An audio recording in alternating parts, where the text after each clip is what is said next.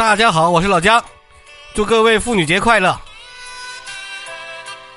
今天的开场曲啊，来自一个欧美经典名曲，《The One You Love》。老规矩，今天还是讲一个传奇的女性，虽然她没有入选到我们撼动世界的女性那里，她叫多米诺·哈维，她在二零零五年六月去世了，年仅三十五岁。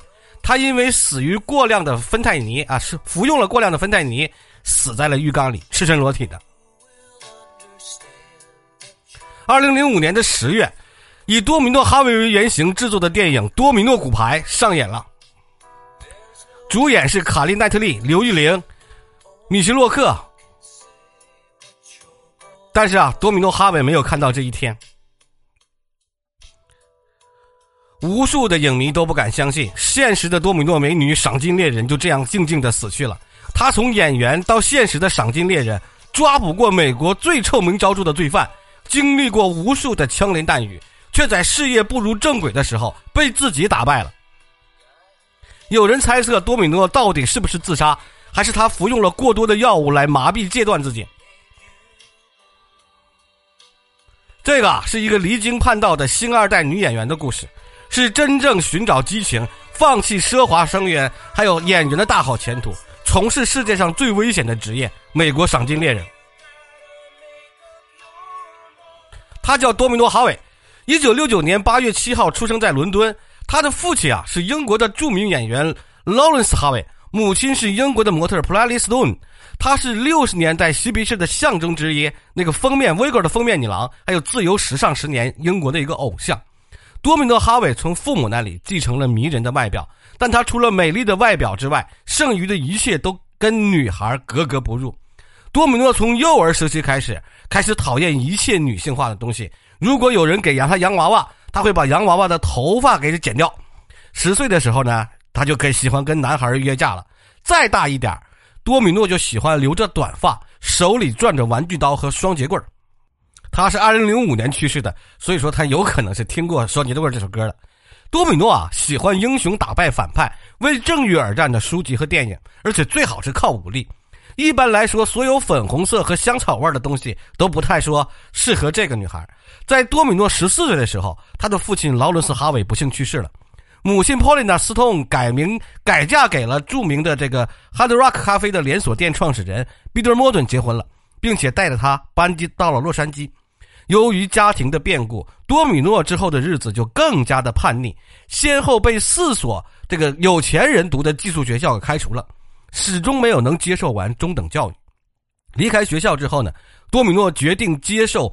跟随他母亲的脚步，随着母亲的在时尚界的人脉啊，他就毫不费力的试镜，并且开始给各种时尚杂志拍摄。不寻常的外表，还有著名的父母，就激发了人们对于这个女孩的兴趣。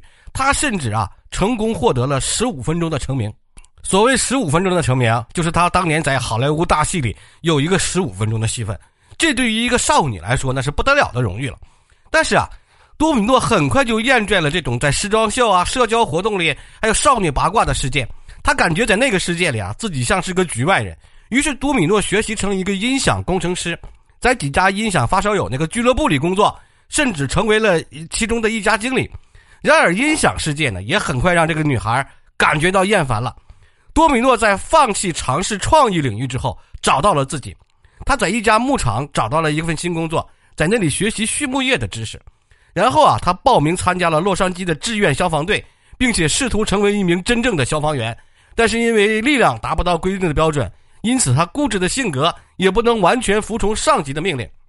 一九九二年，二十二岁的多米诺再次失业，回到了娘家，母亲就接受了这个浪子回头的女儿，但是要求他找一份正常的工作。百无聊赖的他呀，就拿起了一期《洛杉矶时报》，马上被一则赏金猎人招募志愿者的广告给吸引了。在之后的日子里，他真的顺利的成为了一名访赏金猎人，他好像实现了童年梦想一样，打架、枪战，还有追捕恶棍。在赏金猎人的从事期间，多米诺和他的搭档很少与无聊的那种要赡养费啊，还有骗子什么打交道，他们更喜欢抓捕逃亡的毒贩，还有危险的持枪劫匪。当逃犯用枪指着哈维的时候，都不能吓倒他，而是在激怒他。多米诺在追捕逃犯的时候，他的英国血统还有他的模特外貌成了真正的武器。曾经为了偷偷偷袭一个黑帮老大哈，他完全可以赤身裸体。在加州的时候，他有自己的英国口音，扮演了一个愚蠢的英国游客，一个迷路的女孩出现在黑帮面前，然后从一个时髦的手提袋里抓起一把手枪，把当时那个黑帮头目给制服掉了。对于多米诺而言，他的枪就是他的宝贝。他的房间里总放着一支 AK 和一套作战刀，而他最喜欢的工作工具呢，就是他上班的工具呢，是一把霰弹枪。他称起把这个霰弹枪都起了名字，叫做“贝西”。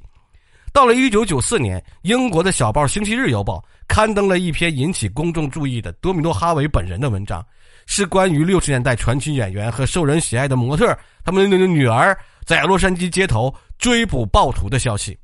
但读这节八卦新闻的人可能不知道，这份工作啊，其实是多米诺用爱发电的。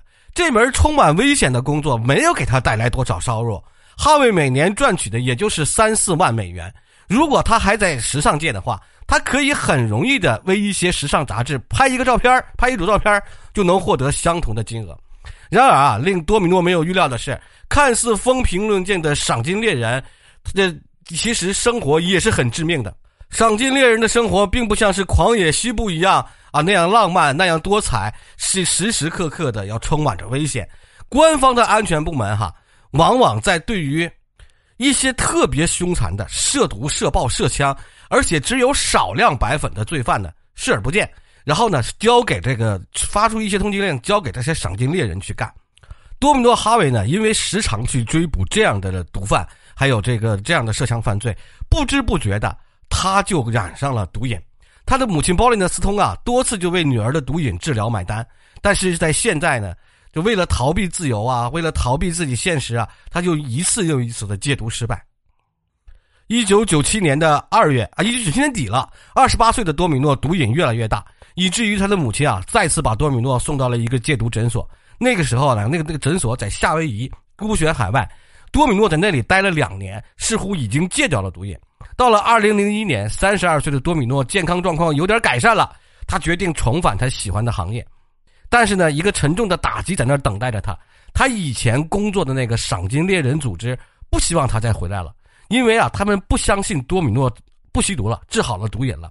时过境迁，赏金猎人已经越来越像现代的私家侦探了，坚持配偶出轨，安安静静的寻人，不再需要那种动刀动枪的，像多米诺那种暴力，拿个霰弹枪去抓人那种情况，不再需要了。这个事件就成了压倒多米诺最后一根稻草。二零零三年，他再次因为持有冰毒而被捕，而他自己承认了吸毒，被再次送进了一家戒毒所。也就在这个时候，著名的导演托尼·斯科特，他这个导演就是指导《壮志凌云》《壮志凌云》那个导演，终于找到了拍摄多米诺骨牌电影的资金。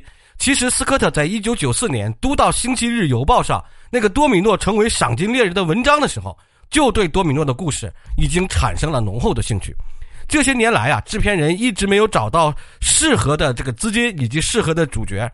就在多米诺康复的期间，导演终于找到了一个和多米诺故事吸引的人，就是凯特·奈特蒂来出演他这部电影。那部电影呢，监制是谁？监制是《生化危机》系列的那个监制。二零零四年的时候，在加州的沙漠里，大概拍摄了两个多月时间，拍摄完了。电影啊，计划在二零零五年的年底上映。多米诺骨牌嘛，结果当年的二零零五年五月，多米诺就再次被捕了，因为是非法带了一些物品，威胁到要对多米诺出重刑。多米诺是被另外一个人呢陷害的，这个陷害他的的人呢是曾经他抓过的一名毒贩。结果啊，多米诺就在狱中度过了三个星期，以一百万美元的保释金保释了。但是警方在多米诺的腿上戴了一个电子脚环。当年的六月二十六号，多米诺有几个朋友来访。在在之前呢，他就进入浴室洗澡了，而浴室呢还有几个好朋友等他吧，浴室外头又等着他。突然呢，他在隔着浴室开始还聊天呢，突然就不再回应了，发现他已经死在浴缸里了，因为服用药物过量，抢救无效。之后的电影《多米诺骨牌》上映之后，票房惨淡。多米诺·哈维人生可以更加光辉，但是呢，他却为了自己的兴趣而自毁前程，结局啊，多少让我们有一点惋惜。但是多米诺·哈维这个女孩却让我们记住了，她以一种既不时髦也不靓丽的照片，成为了上流社会中为数不多的离经叛道的女孩，算是在历史上留下了自己的一个印记。从演员转型到了一个赏金猎人。感谢大家收听，我是老姜。今天的三八妇女节的女性人物就跟大家介绍到这里，下期再见。